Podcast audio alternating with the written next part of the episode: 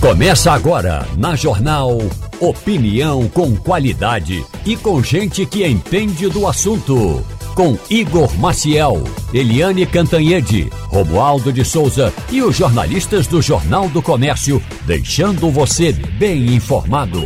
Passando a Limpo.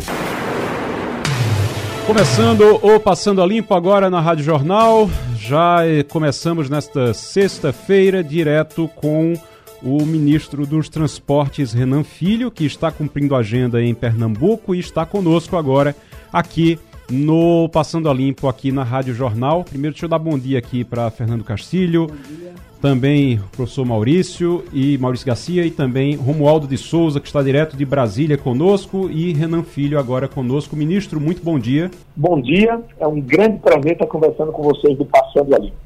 Ministro, o senhor está aqui em Pernambuco. Eu sei que o senhor é, conhece bem essa região. Não vou nem perguntar se está sentindo calor, que o senhor sabe. Eh, o senhor tá, o senhor é daqui de perto, aqui de Alagoas, então sabe, sabe bem como é a nossa nosso tempo e a nossa temperatura aqui. Mas eu quero saber como é que está a temperatura das obras aqui para Pernambuco. Sei que o senhor está aqui, já foi em Petrolina, está aqui é, em, em, no estado acompanhando, está tá em, em, Recife também acompanhando aqui, é, tendo reuniões, sei que você vai ter reunião com o DENIT, mas eu quero saber, principalmente, Transnordestina, como é que está a Transnordestina aqui, que isso é uma expectativa grande para os pernambucanos, e eu acho que ajuda também, não sei se, se ajuda seu estado de Alagoas também, esse ramal da, de Suape aqui em, em Pernambuco, me diga aí, como é que está a Transnordestina aqui em Pernambuco? Olha, a Transnordestina ela é um investimento infraestruturante para todo o Nordeste brasileiro. Obviamente, ela ajuda mais os estados do Piauí, o Ceará e o estado de Pernambuco nesse primeiro momento. Mas o governo Bolsonaro, no final do ano passado, fez um aditivo ao contrato da concessionária que obrigava ela a fazer um investimento que garantisse é, um trecho de Eliseu Martins até Salgueiro, e em Salgueiro haveria uma bifurcação. Um trecho subiria é, em direção a Pecém, no Ceará, e outro trecho seguiria reto até o porto de Suape. Uhum. É, mas esse trecho do porto de Suape foi retirado, até o trecho Suape, de Salgueira Suape, foi retirado por meio de um aditivo é, que questionava, sobretudo, a, a, viabilidade do conjunto do investimento. É, com a chegada do presidente Lula, o presidente entende que não é razoável retirar o estado de Pernambuco somente com base nisso, né? porque, obviamente, a ferrovia transnordestina é um investimento capaz de, de promover o desenvolvimento. Então, ela não pode ser olhada somente com a lógica privada, ela tem que ser olhada também com a lógica do desenvolvimento regional. Então, o presidente tomou a decisão de que nós é, continuemos é, em busca de, de investidores para esse, para esse ramal, ou então, se não houver no curto prazo, o próprio governo federal vai tocar as obras de Salgueiro até Suape para garantir o trecho de Pernambuco também é, da Transnordestina. Essa, Essa informação, é a decisão do governo. Essa informação que o senhor está dando é uma informação muito importante. Quer dizer que o governo, o senhor está empenhado, o governo Lula está empenhado em conseguir, em garantir esse o trecho de Recife, o trecho de, de, de Pernambuco uh, o, trecho de Suape, na Transnordestina, e que se não conseguir, o próprio governo vai arcar e vai fazer. É isso? Exatamente. O governo federal vai, vai tocar as obras né, se não conseguir um investidor privado no curto prazo. Não há sentido é, econômico e, e, é um equívoco do ponto de vista de desenvolvimento regional retirar o estado de Pernambuco da Transnordestina. A abordagem que foi feita no governo Bolsonaro, ela foi uma abordagem eminentemente privada e que não leva em consideração é, é, os interesses do Nordeste e do povo pernambucano. Por isso é que há essa incongruência entre o que foi feito no próprio contrato da concessionária e a sensação que as pessoas têm por aqui em Pernambuco é, com relação a esse tema. Né? A sensação é de perda, é, de falta de prioridade para o interesse do Estado e da região. E é o mesmo que nós sentimos, então, com a mudança de governo, houve também a mudança de postura.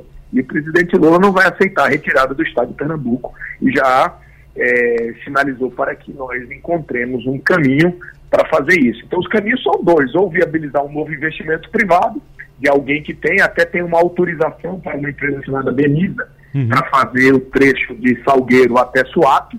Se a empresa desejar fazer, muito bem. Se não tiver é, interesse em fazer, não tiver condição de tocar sozinha, o governo vai dar uma solução para tocar a ferrovia com recursos próprios do, do governo federal. O Passando a Limpa está conversando com o ministro dos Transportes, Renan Filho. Aqui na nossa bancada, nós temos Romualdo de Souza, também o professor Maurício Garcia e Fernando Castilho, colunista, colunista da JC Negócios aqui no Jornal do Comércio. Fernando Castilho. Ministro, é, bom dia, seja bem-vindo a Pernambuco. O senhor está falando uma informação bem interessante, mas a gente sabe, desde o ano passado, antes desse evento, que o governo de Pernambuco se antecipou a essa decisão. Ele conversou com a Bemisa, não só conversou, aprovou uma lei aqui em Pernambuco em relação à questão do terminal de minério de Suape. Né? Então, do ponto de vista do governo de Pernambuco, na gestão passada, com a decisão da, da, desse acordo que foi feito, Pernambuco se resolveria na questão de, de cuidar do ramal dele a partir de uma conversa com a Bemisa. A minha pergunta é: como é que o senhor vê isso? O senhor já conversou com a governadora Raquel Lira sobre isso? Ela externou a posição dela sobre esse acordo ou essa é, possibilidade desse investimento com a Bemisa? Porque a gente fica pensando na grande dificuldade do governo federal tocar isso é, com recursos federais. Olha, é, é, para tocar uma ferrovia dessa natureza, há dificuldade com recursos federais ou mesmo com recursos próprios da empresa. Né? É, tenha certeza que a Belize também não terá facilidade. Aliás, o outro trecho da Transnordestina também está com algumas dificuldades, precisando de funding, a própria empresa aporta é, em equity 40 milhões de reais por mês e não está suportando sozinho. O governo está buscando caminhos para ajudar. Mundo afora, a ferrovia não é construída somente com recursos privados, porque são investimentos que têm o retorno do seu investimento num prazo longo, mais longo do que a média da infraestrutura, que já é uma média bastante longa. Eu tive sim com a governadora mais de uma vez conversando sobre o assunto e nós desejamos, é, ela também tem o mesmo pensamento, se tiver investimento privado, muito bem, bom para Pernambuco. Se a Denisa desejar fazer por meio da autorização que ela, que ela possui, é uma boa saída para o país. O que não pode é Pernambuco ficar sem o ramal. É, e essa opinião é a mesma opinião é, do governo federal. No governo anterior aqui de Pernambuco havia uma uma expectativa que a Denisa é, fosse tocar no curtíssimo prazo essa obra. E se essa expectativa se concretizar, muito bom, é uma alternativa. Por isso que eu disse que nós temos dois caminhos, ou o capital privado ou tocar a ferrovia com recursos públicos. O que não pode é do jeito que, que o governo Bolsonaro resolveu, porque ele alterou o contrato federal e transferiu a expectativa do, do, do, trecho de Pernambuco para, para a Benisa, sem a responsabilidade do governo federal, apenas com uma autorização. Eu acho que no governo Lula há uma diferença. Tem autorização, se ela for ser tocada adiante para levar a ferrovia é, a cabo, é importante. Agora, se ela não for levar, o governo federal dará uma solução.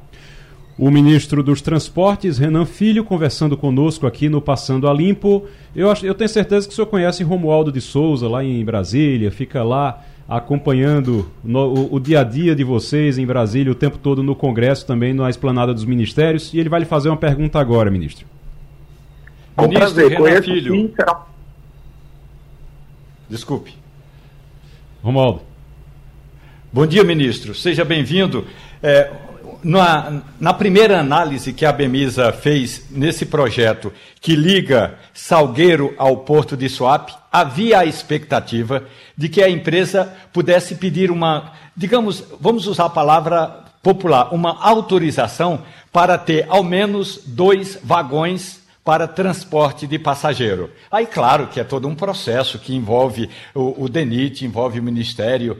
O senhor acredita nessa viabilidade também, já que a boa notícia é que, se não tiver dinheiro é, privado, o governo federal vai dar uma injeção nessa, nesse projeto, ministro? Olha, é, uma ferrovia fazer transporte de pessoas e de carga ao mesmo tempo, ela tem um nível é, de acompanhamento ainda mais sofisticado. Se a Denisa desejar também transportar passageiros, ela precisará é, apresentar a compatibilidade dos dois investimentos, porque não era o interesse original da Transnordestina tra transportar passageiros.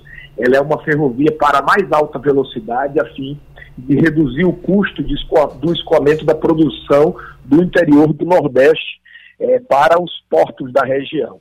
Né? De maneira que nós não temos assim uma opinião contrária a isso, entretanto, eu preciso, para ser justo do ponto de vista técnico, explicitar que, que existem nuances que precisam ser observadas para uma ferrovia concomitantemente ser linha expressa para transporte de cargas e também para transporte de pessoas. Então, se, se o desejo dela for esse, o Ministério dos Transportes vai ter que observar por meio do DENIT todas as, as normas técnicas inerentes ao transporte de pessoas. Eu vou aproveitar e já agradecer publicamente aqui o ministro Renan Filho, ministro dos Transportes, conversou conosco aqui sobre Transnordestina e também já anunciou aí que uma coisa que me chamou a atenção, Castilho, Romualdo, Maurício, coisa que me chamou a atenção ele já deixou bem claro que o governo vai fazer a obra de qualquer jeito. Ou faz com empresa privada, ou se não é. vai tocar a obra sozinho, mas vai fazer, né? Também não inviabilizou o acordo lá da. da com a Bemisa. Da, não da Bemisa nem da CSN. Nem da CSN. Então é exatamente. é aquela história. É uma, uma. Isso impõe tanto a, a, a, CSN buscar dinheiro, como Pernambuco tentar se articular, como ele disse que vai conversar com a governadora agora há pouco. Pois é, exatamente. Então, já, já falando aí da agenda dele também, que vai ter uma reunião ainda hoje com a governadora Raquel Lira. Já na linha conosco, o Vitor Terres, que é diretor de operações da Pito, Pito, Restore do Brasil. É isso, Vitor? Fito Restore? Bom dia, Igor. Fito Restore do Brasil. Fito Restore do Brasil, muito bem. Ô, é. Vitor, o, o Vitor é diretor de operações. Quero dar bom dia a você, Vitor, e, e dar as boas-vindas aqui ao Passando a Limpo na Rádio Jornal, porque foi anunciado já há alguns dias um projeto de 7 mil metros quadrados aqui no Recife, com investimento de cerca de 8 milhões de reais para recuperar as águas do Riacho do Cavuco um dos afluentes do rio Capibaribe, principal rio da cidade. É uma espécie de filtro natural. A água suja do riacho passa por cinco tanques de pedra com plantas e flores aquáticas e substratos, removendo resíduos sólidos como metais. E o sistema começou a, operar já em fevereiro. E, Vitor, esses jardins, como é que eles funcionam e qual é a vantagem deles aqui, a principal vantagem deles para a população que vive no Recife, nesse caso? Igor, muito bom dia, bom dia aos ouvintes do Rádio Jornal, obrigado pela oportunidade, é um prazer estar com vocês. Então, de fato, o, o nosso sistema ele, ele, iniciou a operar aí há um pouco mais de 30 dias. Esses sistemas eles são 100% naturais. Essa técnica utilizada ela é uma técnica baseada na fitorremediação, uhum. onde se utilizam da, da, da potencialidade de algumas plantas aquáticas que possuem a característica de fazer a remoção dos poluentes em suas zonas de raízes. Nessas zonas de raízes são criadas um, um, um sistema é, onde colônias de bactérias promovem processos de digestões e que geram nutrientes onde, nos quais as plantas se alimentam. Então ali você tem toda essa, essa esse conjunto de condições para que esse processo ele possa ocorrer.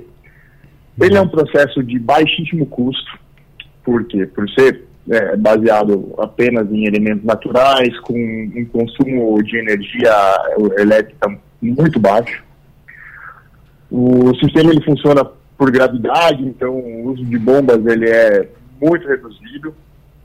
E a manutenção desses sistemas também é algo muito simples, assemelha-se muito a uma jardinagem. Alguns cuidados especiais, obviamente, são, são, são é, infinitos, Uhum. É, contudo, é um sistema bastante resiliente, porque ele se incorpora ao meio natural na qual ele se encontra, e dessa forma aquilo ali se transforma num organismo vivo pertencente àquela, àquela região que ele está encontrado, né?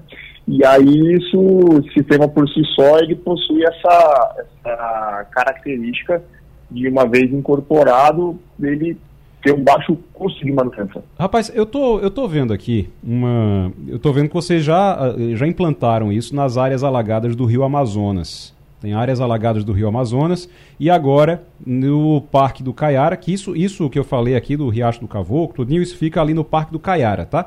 E ah, vocês já inauguraram agora os jardins filtrantes no Parque do Caiara e já tinham feito também, esse projeto já tinha sido feito também na recuperação do Rio Amazonas nas áreas alagadas.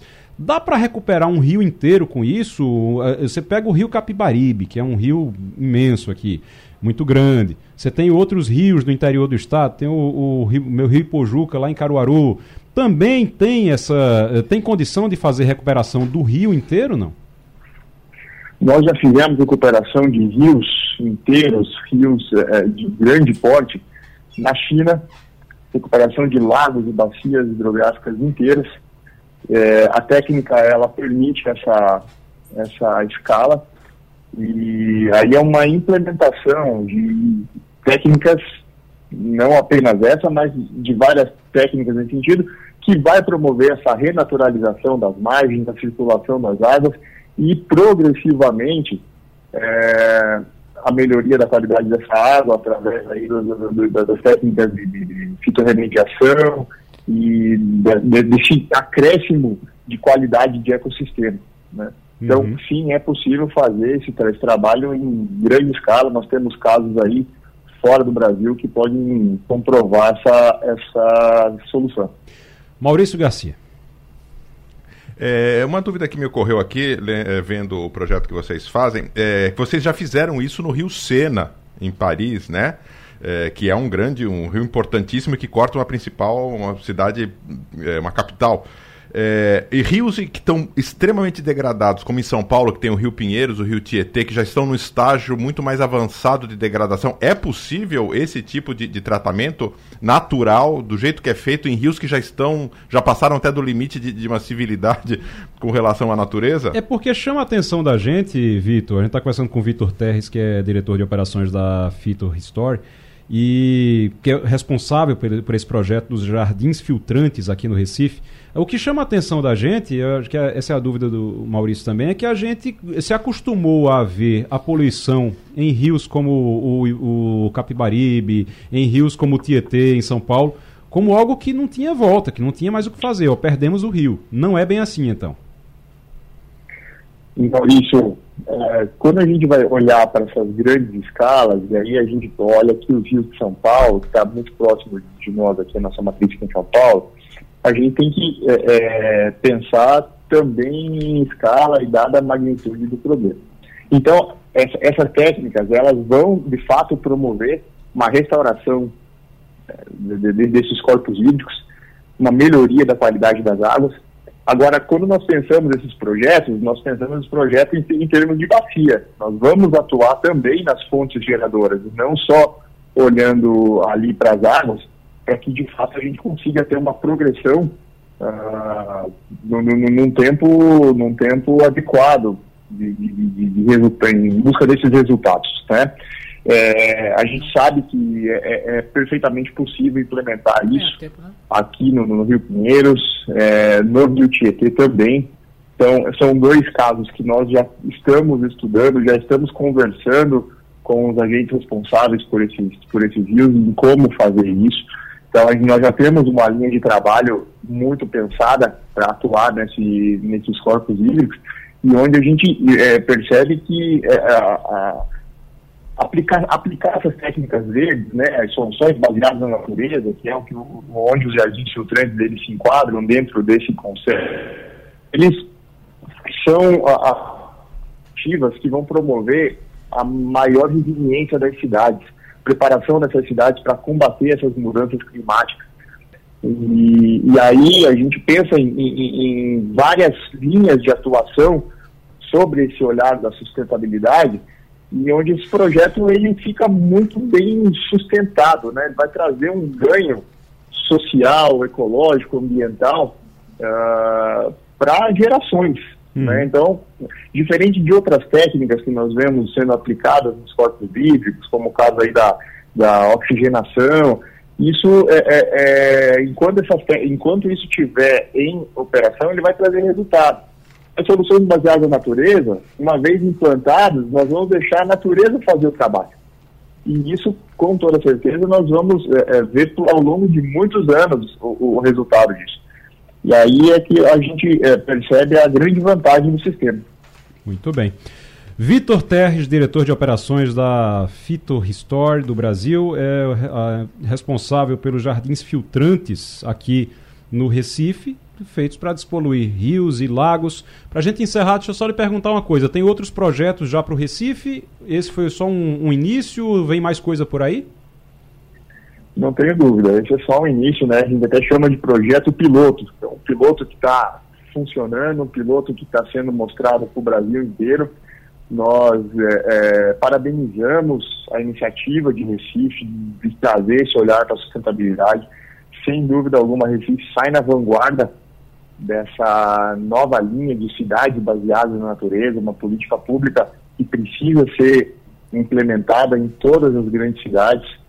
E nós vemos que um caminho sem volta, com certeza Recife vai, vai continuar nessa, nessa linha de trabalho. Muito bem. Vitor, muito obrigado, Vitor Terres. Deixa eu dar uma passada aqui nos assuntos de que teve muito assunto de Brasília também, Romualdo, de ontem para hoje, mas principalmente Collor. Uh, Collor vai ser preso ou não? A decisão é realmente para prender o ex-presidente Fernando Collor? 30 anos de prisão. Mas é sempre bom lembrar que quem tem bons advogados e quem tem dinheiro para pagar apelações em tribunais superiores sempre escapa ou demora que o cumprimento da pena seja executado imediatamente. Tanto é que foi formada a maioria, por 6 a 1. Ainda não terminou o julgamento.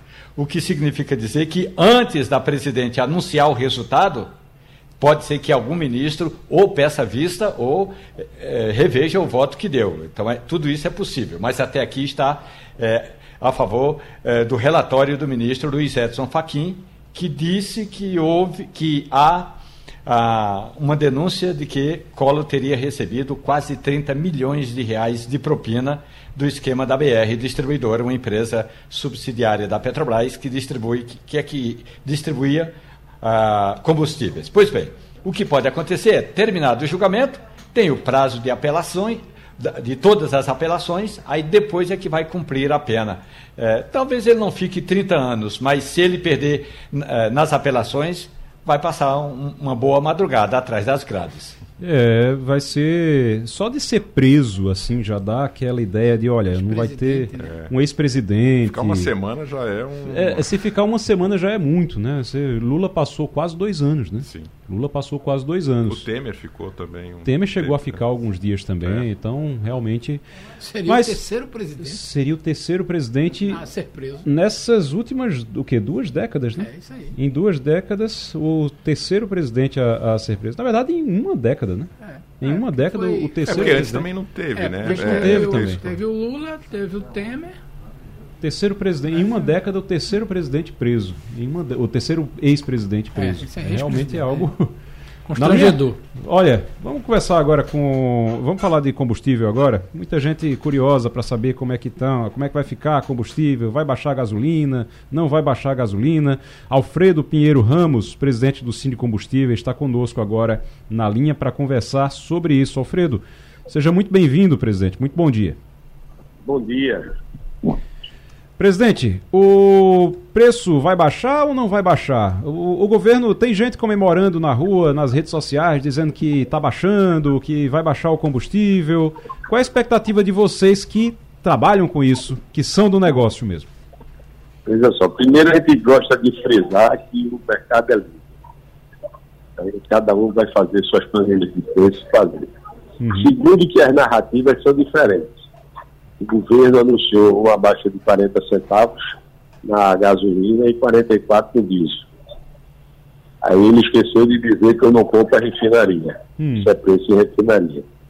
O segundo é que na gasolina tem 27% de alcanidro. E no diesel tem 2% de biodiesel. Sim. Então vai representar a baixa na distribuidora na hora que ela passar para o custo no diesel de 39 centavos e na gasolina 29 centavos.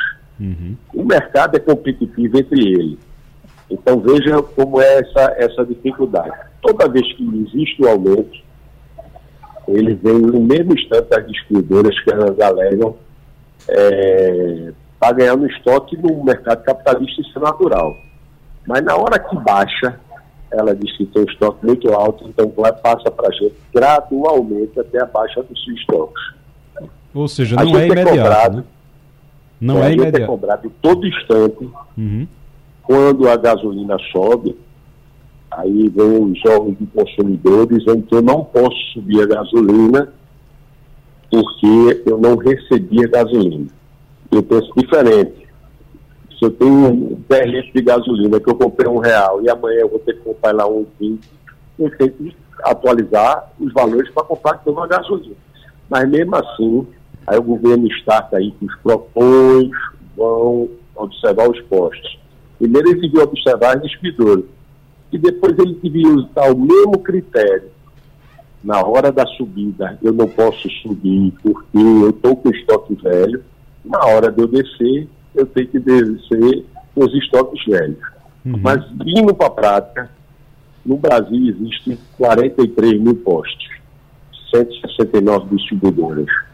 Em Pernambuco, 1.600 postos. Então, a concorrência é muito grande no nosso segmento. E a então, concorrência?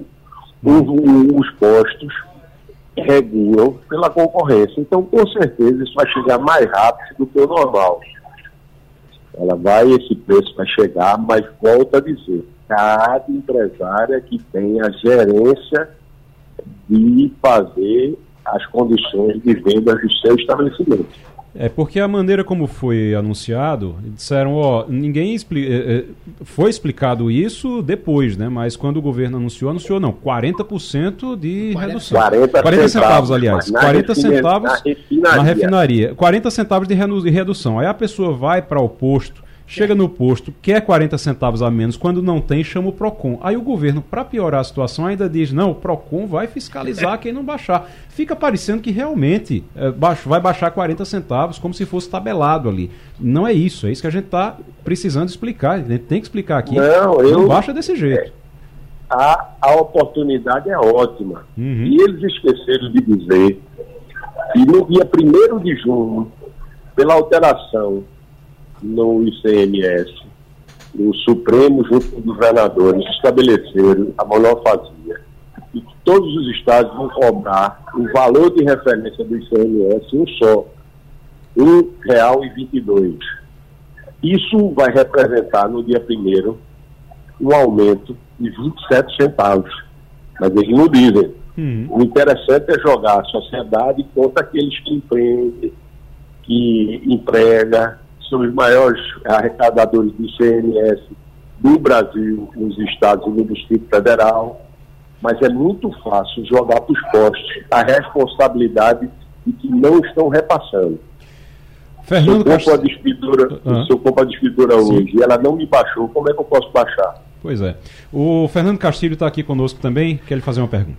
Bom dia, doutor Alfredo. Uma coisa que é bem interessante: na gasolina tem 27% de etanol e no óleo diesel agora tem 12% de biodiesel. Qual é o comportamento Isso. desses dois componentes? Que veja bem, 27% é um quarto do preço, né? E 12% é quase um sexto. E esses produtos, eles estão em baixa ou estão em alta? Porque se eles estiverem em baixa seria ótimo, né? Mas qual é o comportamento deles dois neste momento, por exemplo? Muito boa pergunta, Fernando. O biodiesel é mais caro do que o diesel. pois é, porque a gente, sabe disso. Tem e a gente não tem uma qualidade do biodiesel para que isso é, aconteça de benefício para o consumidor. É menos poluente, tem uma série de vantagens se o, o biodiesel fosse de ótima qualidade. Mas se você lembrar, um ano atrás, algumas montadoras nas suas concessionárias estavam dando aditivos para é, melhorar o rendimento dos carros, porque o diesel estava fazendo umas borras e isso estava fazendo com que vários carros tivessem problema com o motor. No alcanidro, já é bem testado, tem um lobby muito grande do agronegócio, para ver se aumenta para 30%. E a gente acha que 27% está no limite, mas quem deve responder melhor é o pessoal das, é, da indústria da auto, automobilística. Mas o etanol também, como é que está na também está em alta. Então, essa, esse, essa conjuntura, se você olhar o que foi dito pelo presidente da Petrobras e o que está acontecendo hoje, a gente não consegue é, entender de que forma isso vai para a prática. Provavelmente eles vão poder fazer uma mexida de preço para cima ou para baixo, sem compromisso com nada. Hoje a paridade internacional, a gente está com 29 na gasolina e, e 30 e poucos óleo diesel. Então é uma conjuntura diferente e que se joga no posto, que é uma ilha de serviço que a gente presta para a sociedade. Muitas vezes nós somos a iluminação pública, o vigia, o mercadinho, a loja de conveniência, a troca de óleo, e nós somos repassadores de preço. Então, se eu não recebo a baixa, eu não posso dar a baixa. Eu já pago o imposto antecipado e emprego. Essa é a minha parte social. A outra parte social é do governo. Estamos conversando com Alfredo Pinheiro Ramos, que é presidente do de Combustíveis em Pernambuco. A gente está falando sobre preço de gasolina e de diesel depois desse anúncio da Petrobras de que não vai mais seguir o PPI, né, que é a, a, o plano a, o, plano, o plano de paridade internacional. E agora a gente está nessa dúvida se vai ter ou não essa redução, quanto vai ser essa redução e já está ficando bem explicado aqui que, ó, esse negócio de 40 centavos baixar na bomba, não baixa na bomba 40 centavos. Vai depender muito da concorrência e do preço que é praticado por cada é, proprietário de posto de gasolina. Mas deixa eu passar agora para Romualdo de Souza lá em Brasília, que ele tem pergunta também. Alfredo Pinheiro, presidente do Cine Combustíveis. Alfredo Pinheiro, muito bom dia. O senhor bom deve dia. se lembrar, ainda que não estivesse presente naquele período, que no governo do presidente eh, José Sarney teve aquela ação de ir atrás do boi no pasto.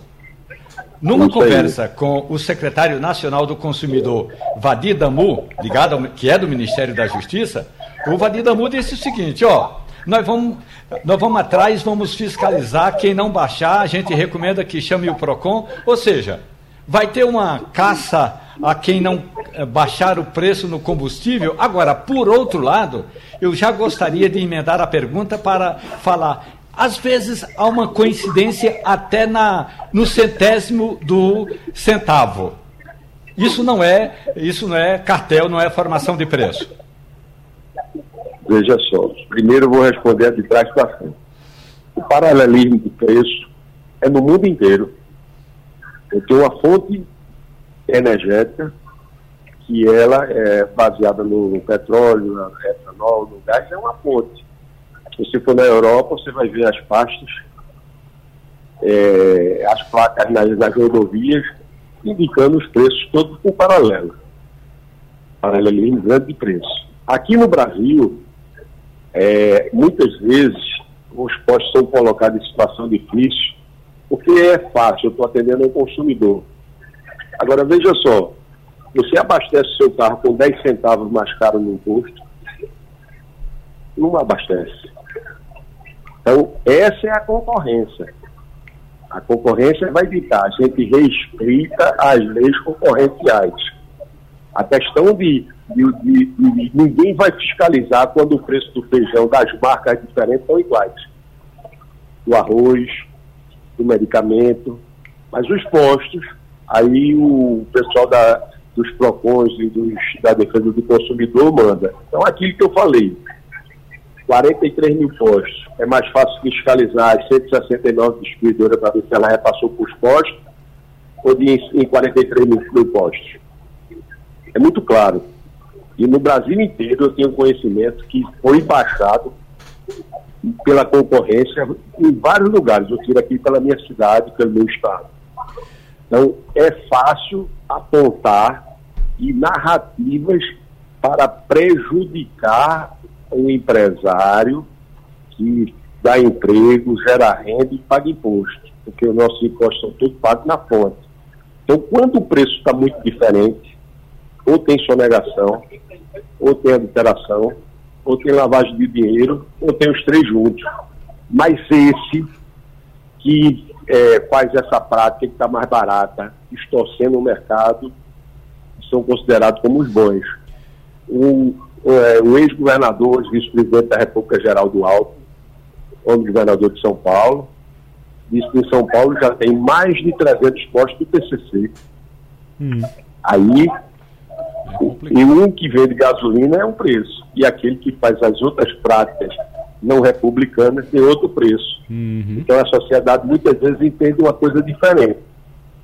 Qualquer posto hoje no Brasil, com capital acima de 300 mil habitantes, a média bruta de ganho é 6%. Isso é cartel? Isso é ganhar muito dinheiro? Quanto é que custa o empreendimento de um posto? Se eu comprar um imóvel, se eu alugar um imóvel? Tudo isso faz uma composição. Qualquer posto hoje você vai montar hoje custa uns 2 milhões e meio, 3 milhões de reais. Uhum. Como é que eu tiro capital? Você tem que ter volume para ganhar. E a concorrência desleal está aí. Isso é uma ação de concorrência desleal. A gente leva uma multa e depois, para desmanchar e provar que aquilo não é verdadeiro, eu gastei advogado, perdi energia, fui chamado, chacoalhado por todo canto que eu estou usando a prática real e aqueles que usam a, a, as práticas não republicanas estão aí sendo é, é, é, levantados, aplaudidos. Então é bom que a gente entenda do segmento para que a gente possa fazer esses questionamentos com mais base para a gente falar a respeito. Mas a narrativa do governo sempre. Muito bem. O, o outro governo é sempre a narrativa que vai baixar, vai fazer. Eu não compro a refinaria, eu defendo a distribuidora, tem custo do alcanido, tem custo do aviso, que a distribuidora te monta e no final sou eu que pago. Todo mundo vem em cima da gente para dizer, vocês estão fazendo de forma equivocada. Alfredo Pinheiro Ramos, presidente do Cine Combustíveis. Presidente, muito obrigado pela participação. Na Supermanhã da Rádio Jornal, Eliane Cantanhede faz um balanço do cenário político, os bastidores de Brasília, a análise das decisões que afetam a vida do país e a opinião de quem conhece o dia a dia do poder. Eliane Cantanhede, na Supermanhã da Rádio Jornal. Vamos lá então agora com a Eliane Cantanhede, que já está conosco na linha. Eliane, muito bom dia para você. Bom dia, Igor, colegas. Eliane, abriu, abri hoje de manhã o Estadão, já dei de cara aqui com você, com um texto seu. CPI do MST vem com muita força contra Lula e vai inflacionar preço da votação do arcabouço fiscal. Não vai ter vida fácil, então, para o governo nessa CPI, né? Não, Igor, definitivamente não. O governo comeu mosca nessa história, né? Porque o governo concentrou as energias para, primeiro, tentar impedir a CPI dos atos golpistas de 8 de janeiro. Então, os líderes, os ministros, todo mundo concentrado contra a CPI dos atos golpistas, que é uma CPI em que o governo está bem, porque o governo foi vítima e o bolsonarismo que queria a CPI é que foi o culpado. Isso é tão óbvio, tão evidente que só bolsonarista raiz é que não quer ver, né? Uhum. E enquanto o governo consumia suas energias é, na CPI dos atos golpistas, a oposição sorrateiramente articulava a CPI do MST, que ficou com toda a cúpula ligada ao Bolsonaro e ao agronegócio. E você vê que o presidente da CPI é um tenente-coronel, né? o, o vice-presidente é um delegado e o relator é ninguém menos, ninguém mais, ninguém menos do que o Ricardo Salles. O Ricardo Salles, que foi aquele ministro de meio ambiente que defendia passar a boiada e acabar com o meio ambiente e que saiu do governo Bolsonaro sobre acusação suspeita de envolvimentos com madeireiros ilegais, esses que, uh, enfim, contrabandeiam madeira de lei do Brasil para o exterior. Então, olha só como é que vai ficar a CPI. Além disso, são 40 uh, ah, oposicionistas contra 14 governistas ligados ao Lula e ao MST.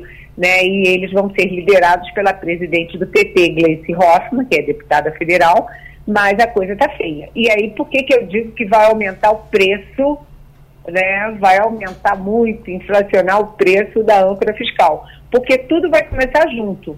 Semana que vem, a, a previsão é de, da âncora fiscal começar a ser votada na quarta-feira, pode ser até antecipada para terça, e vão ser criadas quatro CPIs né, a do MST, que eu acho a mais perigosa para o governo, porque o foco não é o MST, o foco é o Lula e o governo. Uhum. É, você vai ter também a CPI dos atos golpistas, é, que a oposição que queria, porque queria criar, agora não quer tanto, né? E vai ter também das americanas e a CPI do esporte do futebol, que é um, sempre um assunto que chama muita atenção da sociedade brasileira. Então, eu acho que para votar a âncora fiscal, o governo vai ter que, é, enfim, comprar votos ali, porque o MS, a CPI do MST vai dar muito trabalho para o governo. Maurício Garcia está aqui conosco também e a gente está conversando com a Eliane Cantanhede aqui no Passando a Limpo. Bom dia, Eliane. É, ontem a gente teve uma expectativa grande sobre o depoimento do Mauro Cid. Ele foi e ficou em silêncio. Hoje é a mulher dele. O que, que a gente pode esperar do depoimento da, da sua esposa?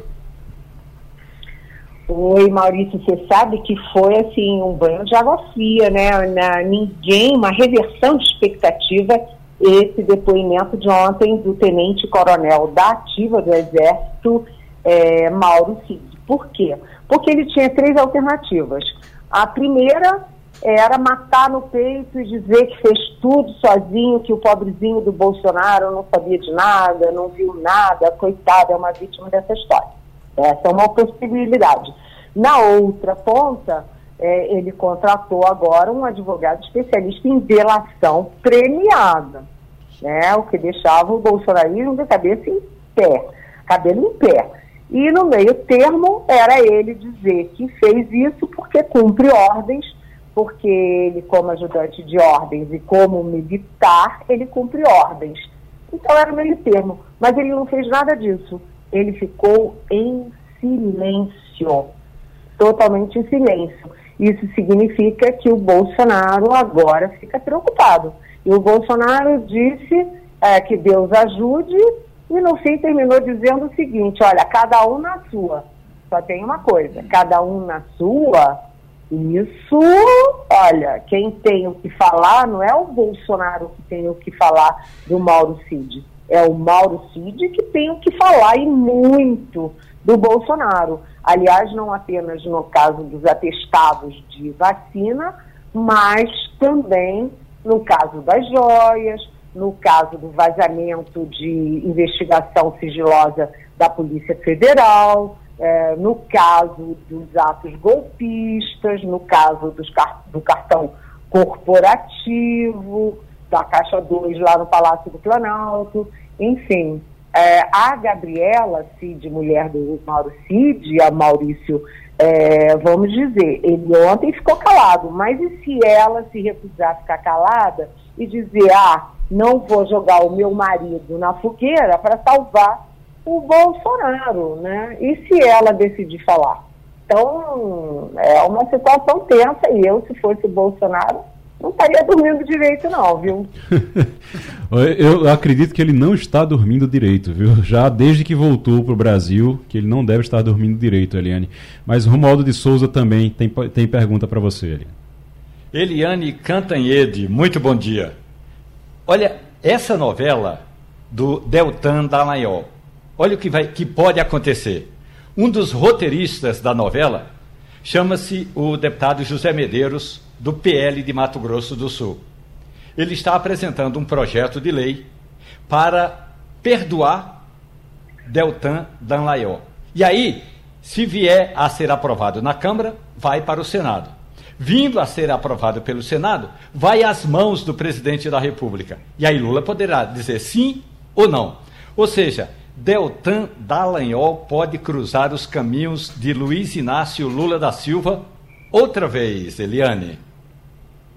Olha, essa questão, Romualdo, não é assim muito complexa. Por quê? Porque você teve aí uma perseguição, né, uma inversão, uma cambalhota no caso da Lava Jato.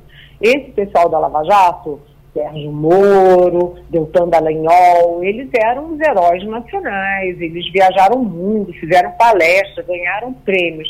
E depois as coisas foram revertendo, revertendo. E hoje quem era Deus virou demônio, quem era demônio virou Deus, né? O Lula saiu da cadeia, recuperou direitos políticos e é presidente da República.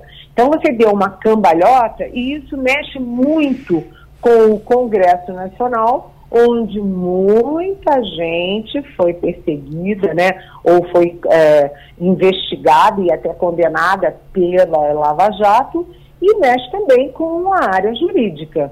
Então, essa, essa tentativa do José Medeiros, ele pode agradar uma parte do Congresso, mas a outra parte do Congresso, como, por exemplo, o próprio Renan Calheiros, que era alvo da Lava Jato, comemorou a decisão contra o Deltan Dallagnol. Né? O presidente da Câmara, Arthur Lira, decidiu, é, ou pelo menos está pensando, está é, pensando na ideia de criar aí um processo na corregedoria para saber se é o caso ou não de acatar a cassação do Deltan. Mas o fato é o seguinte: muita gente no Congresso odeia Lava Jato e aplaudiu a, a questão do Deltan. Já no meio jurídico, é, muita gente acha, por exemplo, né, o, quem aprova? O Marlon Reis que foi, que é, foi juiz e agora é advogado e que é considerado o pai da ficha limpa, ele disse que o TSE votou por unanimidade corretamente para caçar o deputado do, o, o mandato do Deltan. Já o Reale Júnior, né, que deu pareceres tanto no caso do impeachment da Dilma quanto no impeachment do Collor, né, o que, que ele diz? Né, ele diz que o TSE pesou a mão, porque o Deltan Dallagnol não tinha processos administrativos formais quando que renunciou à condição de procurador. Então, eu acho que isso ainda vai rolar muito, viu? Vem muita água aí pela frente, Romualdo. Eliane Cantanhede na Rádio Jornal, Fernando Castilho. Bom dia, Eliane. E o presidente está no Japão fazendo aquilo que ele mais gosta, que é viajar. O que é que pode render para o Brasil nessa agenda dele? A gente está vendo que hoje pela manhã ele já conversou com vários, com o primeiro-ministro da Austrália, mas ele tem uma agenda intensa. Qual é a sua expectativa com essa viagem dele? É mais relações públicas ou podemos nos beneficiar de alguma forma? Oi, Fernando. Olha, é, é importante sim né, o, o G7 que tem as maiores economias, aliás, cá para nós, né? O G7 foi criado em 1975 com as então maiores economias. Mas hoje o mundo está diferente. Por exemplo, a China, que é a segunda maior economia do mundo, não faz parte do G7. Mas, de qualquer jeito, você tem lá, né? Estados Unidos, é, Alemanha, França, Reino Unido, Japão, enfim os grandes economias, grandes países líderes do mundo. E aí você convidar o Brasil para participar dessa reunião é importante sim. Né? O Brasil já foi convidado várias vezes, todas elas nos dois primeiros governos Lula. A Dilma nunca foi convidada, o Temer nunca foi convidado e muito menos o Jair Bolsonaro. Então é sinal de prestígio para o Lula é sinal de prestígio do Brasil. Aquela, aquele lema né, do governo Lula de que o Brasil voltou. Então, importante é, só que o Lula está isolado numa questão geopolítica fundamental nesse momento, que é a questão da guerra na Ucrânia. Hoje mesmo, o G7 soltou um comunicado de seis páginas aprofundando o isolamento da Rússia e aprofundando o apoio, inclusive uh, de armas, de munições para a Ucrânia. E está prevista a ida do Zelensky para Hiroshima, onde tem a reunião do G7. Então, a posição do G7 é toda contra a Rússia e toda a favor da Ucrânia.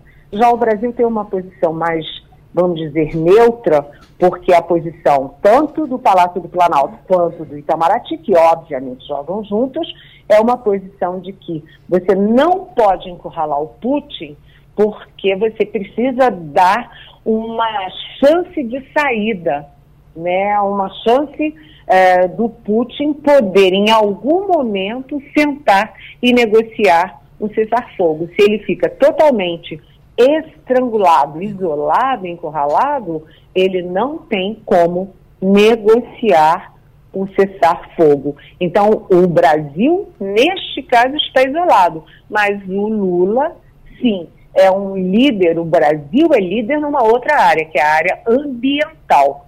Então, na questão ambiental, do combate à fome, é, do combate a, a pandemias, etc., aí sim o Lula vai ter um lugar de destaque. E é bom ele estar tá lá porque o mundo olha para o G7, os investidores olham para o G7 e isso é sinal de que o Brasil voltou, de que o Brasil está é, sério, que o Brasil merece investimentos internacionais. Ô, ô, Eliane, antes de encerrar, eu estou vendo agora ali uma, uma notícia do Randolph Rodrigues. Eu sei que não está nem na pauta da gente aqui, mas o Randolph ele está agora dando entrevista contestando decisão do IBAMA e que por isso teria deixado a rede. Eu estava vendo também notícia de que Marina Silva está fazendo uma confusão já dentro do governo, porque querendo proibir algumas coisas e lá no, de lá do Ministério do Meio Ambiente.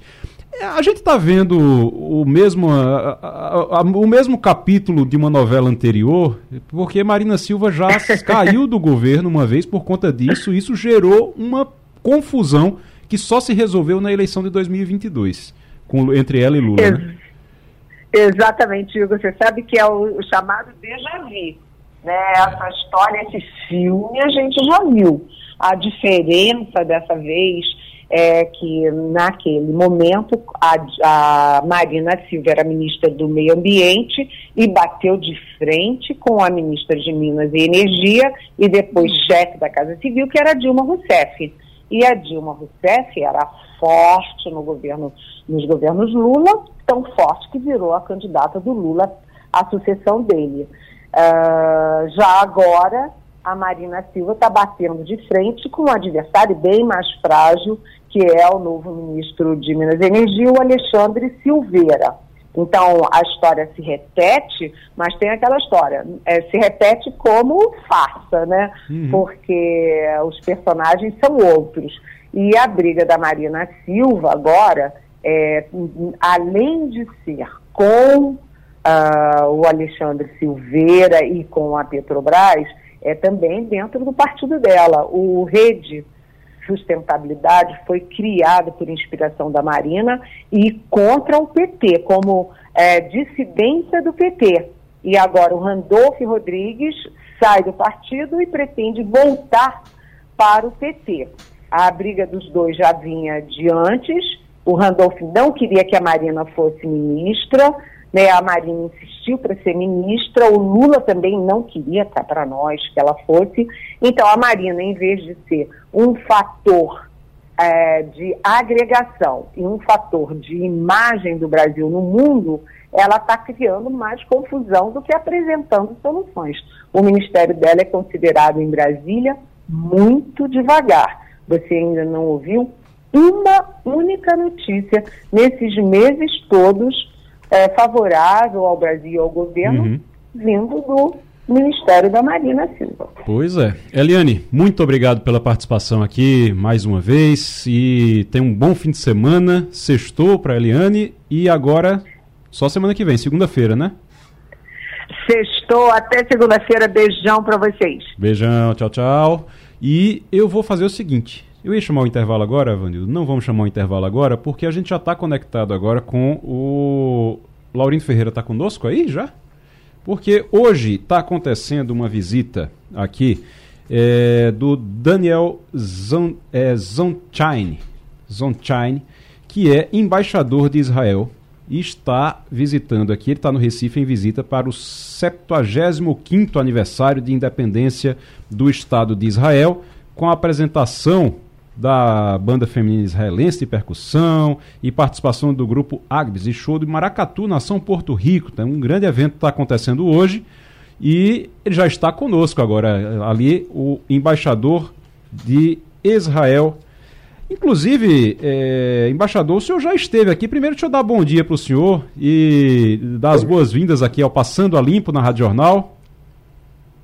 Bom dia a todos. Sim, é, estou aqui. Primeira visita, é, da minha visita aqui em, em Pernambuco, em Recife, mas com certeza não é a última. Com certeza que não seja a última, até porque o senhor já tem, o senhor já teve no Brasil antes eu tô, eu, eu tô lembrando, eu tô lembrando aqui que o senhor já, o senhor já foi, já teve aqui como embaixador ou como diplomata? Não, eu estava aqui há 20 anos atrás, Sim. durante uh, o segundo mandato de Fernando Henrique, 98 até 2002, como número 2 da embaixada, eh, lá em Brasília, no mesmo lugar onde estou uh, trabalhando hoje. Sim. Muito bem, o, Daniel Zonshine. O embaixador, o senhor está é, aqui no Recife para nessas comemorações desses set, 75 anos de aniversário de independência do Estado de Israel. Qual é a importância de Pernambuco para o Estado de Israel? Bem, Pernambuco é um estado importante no Nordeste brasileiro é, e tem aqui uma comunidade judaica, tem muita história judaica importante. É, e quando tivemos a oportunidade de trazer a, a esta banda para cá, então é, foi uma boa oportunidade de é, celebrar os 75 anos de Israel junto com a comunidade aqui e também contar com a governadora e conhecer um pouco mais uh, Pernambuco e uh, Nordeste no meio geral e ver as possibilidades de cooperação entre Israel e uh, Pernambuco neste sentido. O senhor teve com a, com a governadora Raquel Lira já? Sim, encontramos uh, ontem à noite no, no Palácio, ontem à sim, no fim da tarde no, no Palácio, eh, para discussão, para, do meu ponto de vista, conhecer um pouco mais as realidades aqui, as coisas que podem ser relevantes para as relações econômicas, culturais, eh, científicas e outras entre, os, eh, eh, entre Pernambuco e Israel. E espero que depois desta visita vamos fazer uma análise de, de coisas que são relevantes eh, e melhorar a cooperação, que já existe, mas eh, eh, tem potencial para fazer muito mais. O é, embaixador, uma coisa que se fala muito, que se falou muito nos últimos anos, é em relação à água. A gente tem um problema de seca aqui. Israel também tem um problema com falta de chuvas, mas que lida muito bem com isso, lida muito melhor do que nós aqui no Brasil. E, e se falou muito nisso, olha, pegar a experiência de Israel para esse manejo de águas aqui. Isso é um assunto que está na pauta de vocês também? Esteve na pauta de vocês? É, sim, muito. Foi também discutido ontem com a governadora.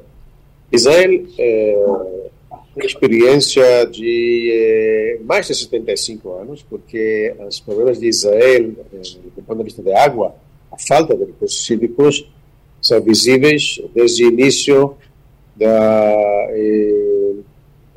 assentamentos eh, judeus eh, na terra de Israel, antes do Estado de Israel.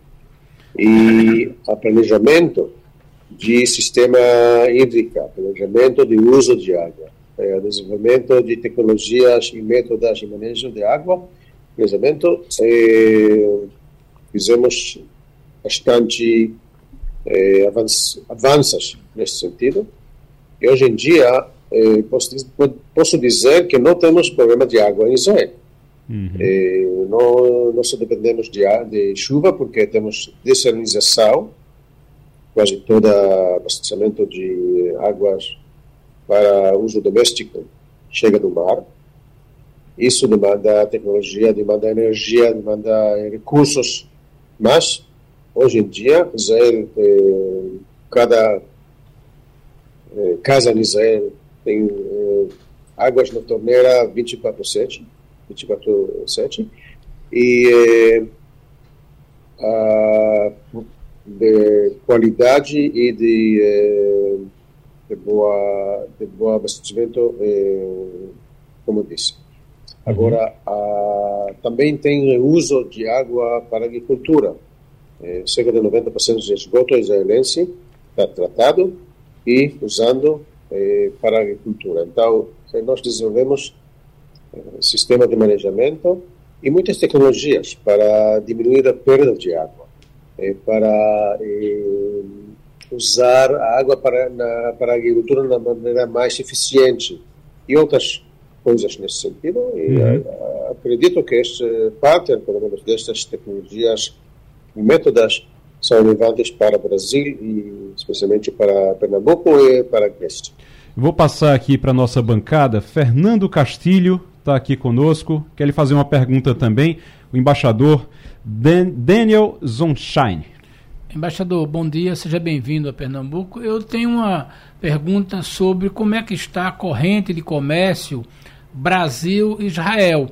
É, e se o senhor tem uma informação que possa nos passar sobre se há crescimento de empresas é, de israelenses se instalando no Brasil ou se, ao contrário, empresas brasileiras fazendo mais negócios com Israel?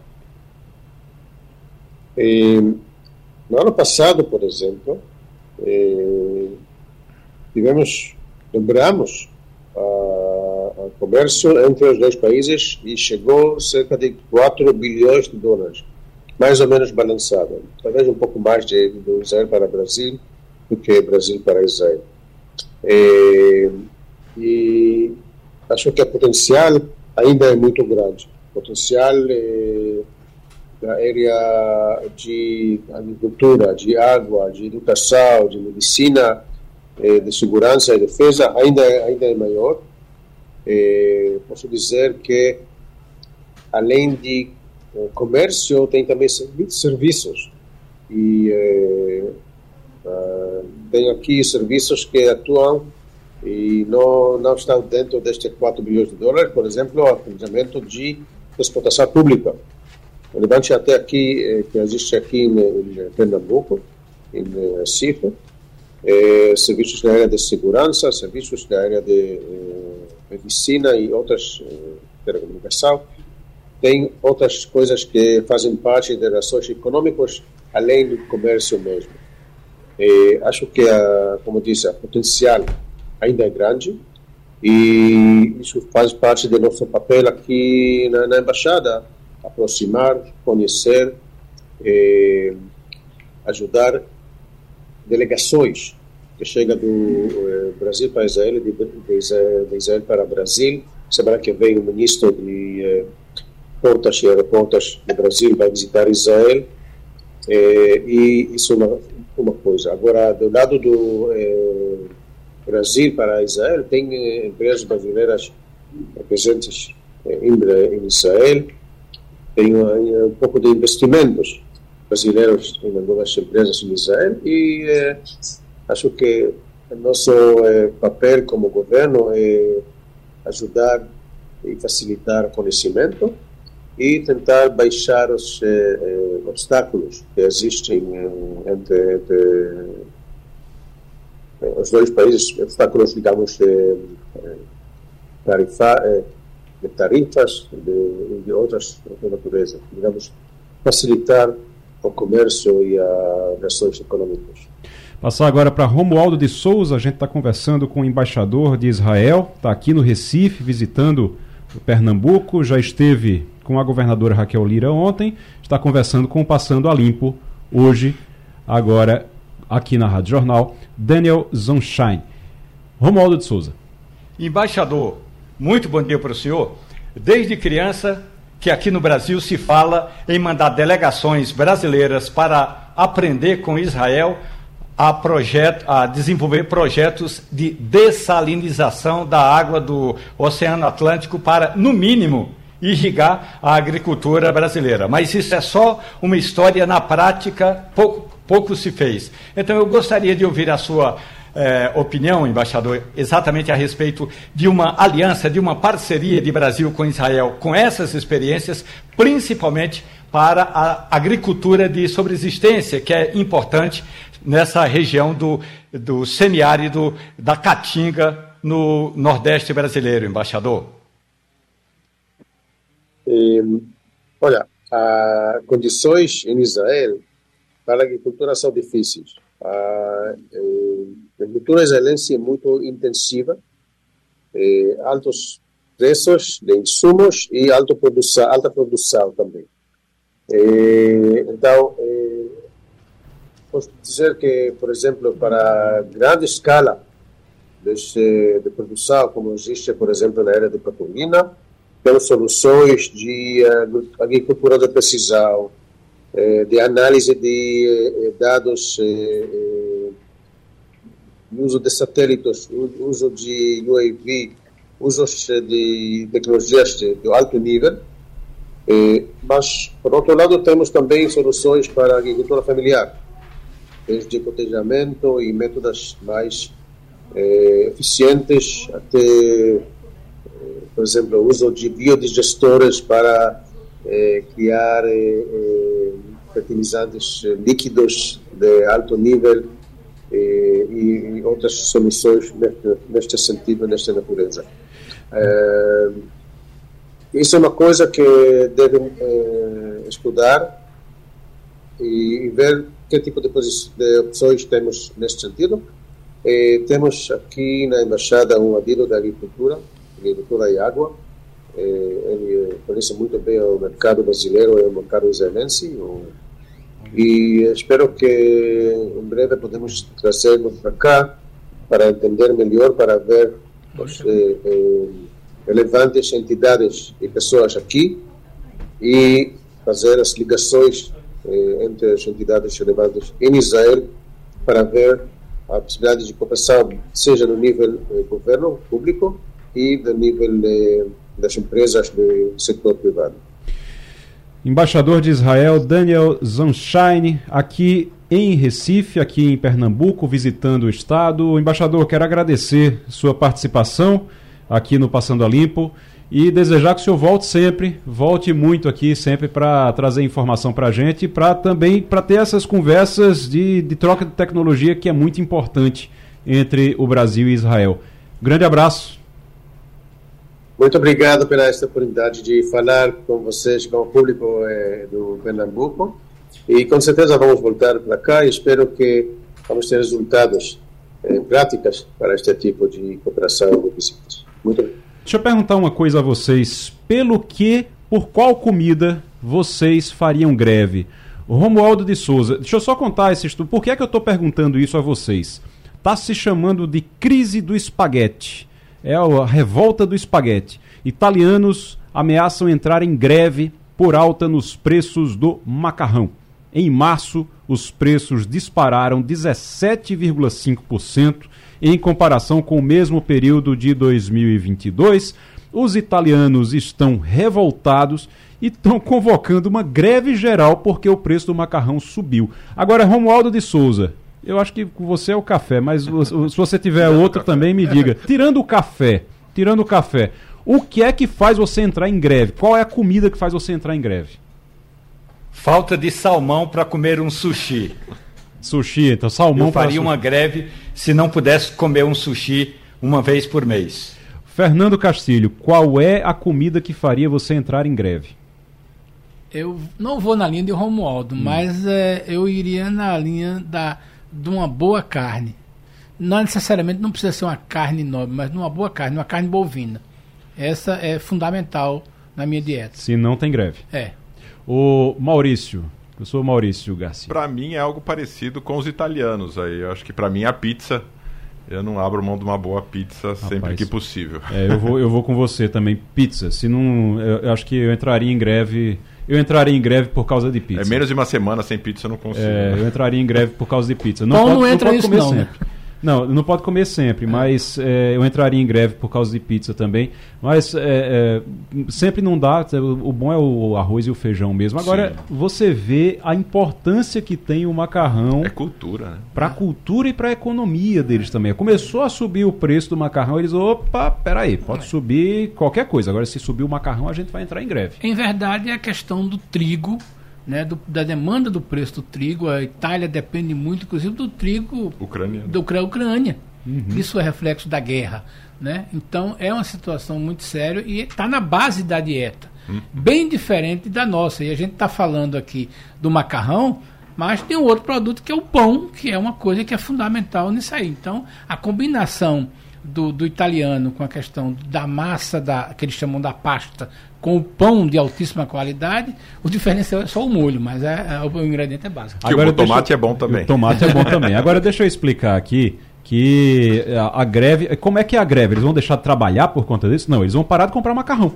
E aí é, eles vão exatamente para aquela lei básica da economia, da oferta, é. da oferta, e da demanda. Sério, ó, a gente vai se não baixar o preço do macarrão, a gente vai parar de comprar macarrão. E aí, ó, esperamos uma queda acentuada nos preços das massas em breve. Caso contrário, os consumidores pensarão nisso e vão deixar o macarrão nas prateleiras, disse o presidente da associação.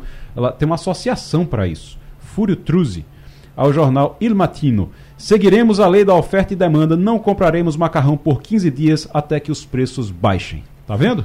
Mas já pensou se a gente faz isso aqui? A gente tá já na reta final aqui do Passando a Limpo, sempre aqui nessa reta final do Passando a Limpo na sexta-feira. Até para terminar um pouquinho diferente, a gente faz aqui a nossa dica pro fim de semana. E aí, livro, filme, digo sempre aqui, até ficar em casa na Rede Vale, mas eu quero saber quais são as dicas de vocês para o fim de semana que começa já para alguns aqui já hoje, já agora. Para outros só à noite. A gente, né, Castilho? A gente só à noite, eu acho que Romualdo também. Também? também? Então todo mundo aqui só à noite mesmo. Só, só vai sextar à noite. Mas quero saber qual é a dica para o fim de semana. Quem, quem quer começar? Eu começo. É, eu sugeria aproveitar esse sol que a gente está tendo para caminhar. Eu acho que não é correr, é caminhar. Eu acho que é, se for na orla, se for no parque, é, domingo principalmente pela manhã é um bom dia para caminhar. Eu não recomendaria nem andar de bicicleta, nem correr. Eu digo andar pela cidade, como uma velha frase que arruar pela cidade do Recife. É sempre bom uma, uma eu recomendaria isso. Romualdo de Souza, vai você agora. Eu tenho uma dica de livro. Aliás, estou lendo esse livro agora, me preparando para a palestra exclusiva e única que farei este ano no Shopping Rio Mar. O livro chama-se Café, Receitinhas para você, do meu mestre Ensei Neto, publicado pela editora SESI de São Paulo. Uma das receitinhas desse livro é café expresso caipira, um cálice de cachaça, duas colheres de mel, uma colher de sumo de laranja, desculpe, uma colher de sumo de limão e uma xícara de café expresso. Café, cachaça, mel e suco de limão é a receitinha do fim de semana e espero você, meu amigo, minha amiga, na próxima quarta-feira, sete da noite, nessa palestra exclusiva no Rio Mar para comemorar os 15 anos do Café e Conversa. É de graça que... e vai é. ter café bom. Você sabe que Romualdo já prometeu, dessa história, Romualdo já prometeu café para todo mundo lá já? no Rio Mar, né? Então quem Já foram separados 5 quilos de café. Como cada quilo de café dá, em média, 100 xícaras, eu espero muita gente nesse evento. Então, Vai ser um bom momento para a gente dar um abraço nessa gente de quem eu estou com tanta saudade. Até 500 pessoas, 5 quilos de café. Então, até 500 pessoas que forem chegando por lá tomam o café feito pelo Romualdo de Souza. Estaremos lá. De graça, lá no Rio Mar. É na Praça da Alimentação mesmo? Na Praça da Alimentação, quarta-feira, sete da noite. Vai... É de graça. E vai ter uma palestra também.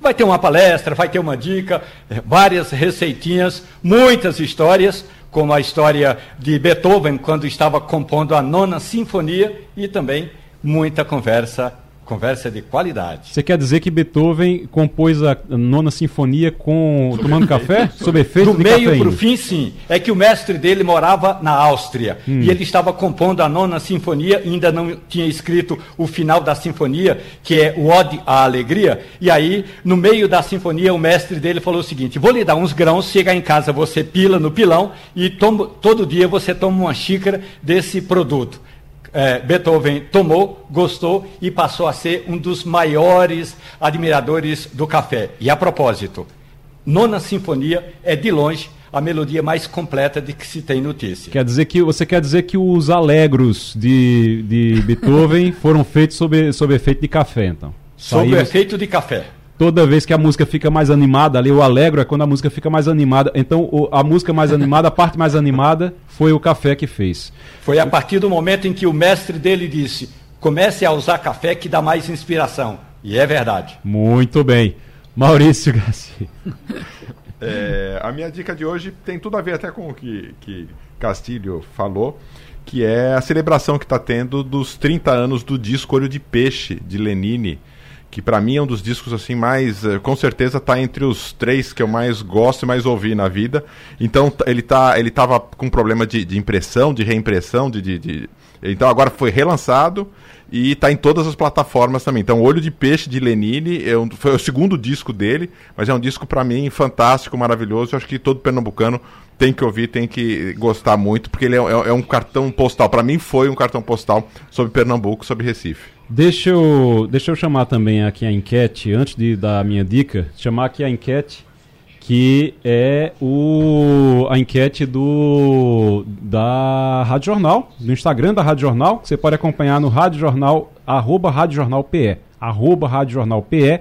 Lá tem enquete, tem enquete do Passando a Limpo, tem enquete também para o debate e você vai deixando sua opinião lá, lá nos stories, inclusive no, no Instagram eu chamei ah, para as pessoas dizerem qual é a obra que elas consideram mais importante. A gente conversou hoje com o Renan Filho, ministro dos Transportes aqui no programa, e ele está aqui em visita a Pernambuco. E qual é a obra que você considera que é mais importante, que é mais urgente para ser feita aqui em Pernambuco. Obra do governo federal, obra do governo estadual, da prefeitura, da sua prefeitura, você diz. Então, qual é? Vai lá no Instagram da Rádio Jornal e tem outras também, tem outras enquetes que você pode responder lá. Por exemplo, olha, projeto Orla Recife. Aliás, que foi, foi apresentado, mas não está ainda anunciado oficialmente não tem detalhes ainda, mas foi apresentado já o projeto Orla Recife, um uma nova orla ali para Boa Viagem, para o Pina, toda aquela área.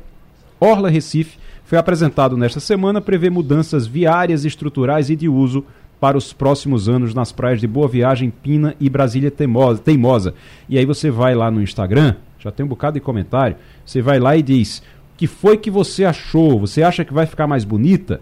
E aí tem muita gente aqui é, falando o, o Canidé, eu acho, está dizendo aqui, se realmente sair da teoria para a prática, vai ficar chique. Vai ficar chique a praia. Tá vendo? A praia não, mas a avenida vai. Não, a praia vai também, rapaz. É. A praia vai também. Vai ficar bonito lá a praia. É, é... Só não dá pra, só não dá para entrar na água por claro. causa do tubarão. Mas... É, e também tem uma solução aí que, veja bem, é importante esclarecer.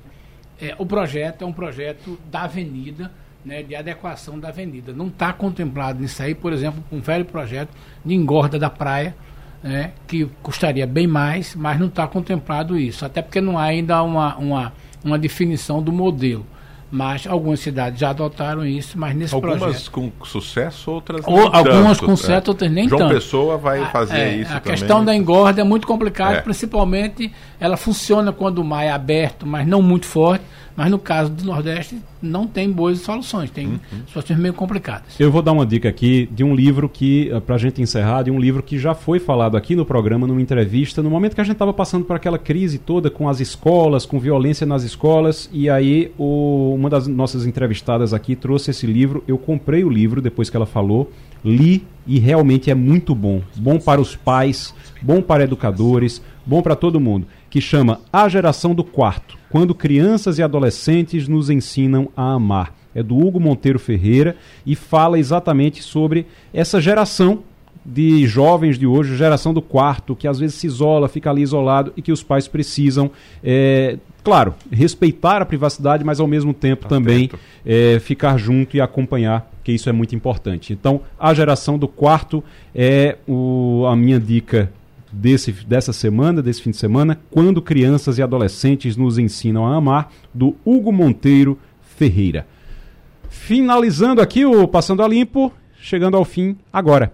Na sequência, tem Natália Ribeiro chegando com Tudo é Notícia e também o debate. Depois tem o Vitor Tavares com a edição do meio-dia e você segue com a Rádio Jornal. Um bom fim de semana. Amanhã tem conversa boa também aqui. vou estar lá participando com Ciro Bezerra. Grande abraço. A Rádio Jornal apresentou opinião com qualidade e com gente que entende do assunto. Passando a limpo.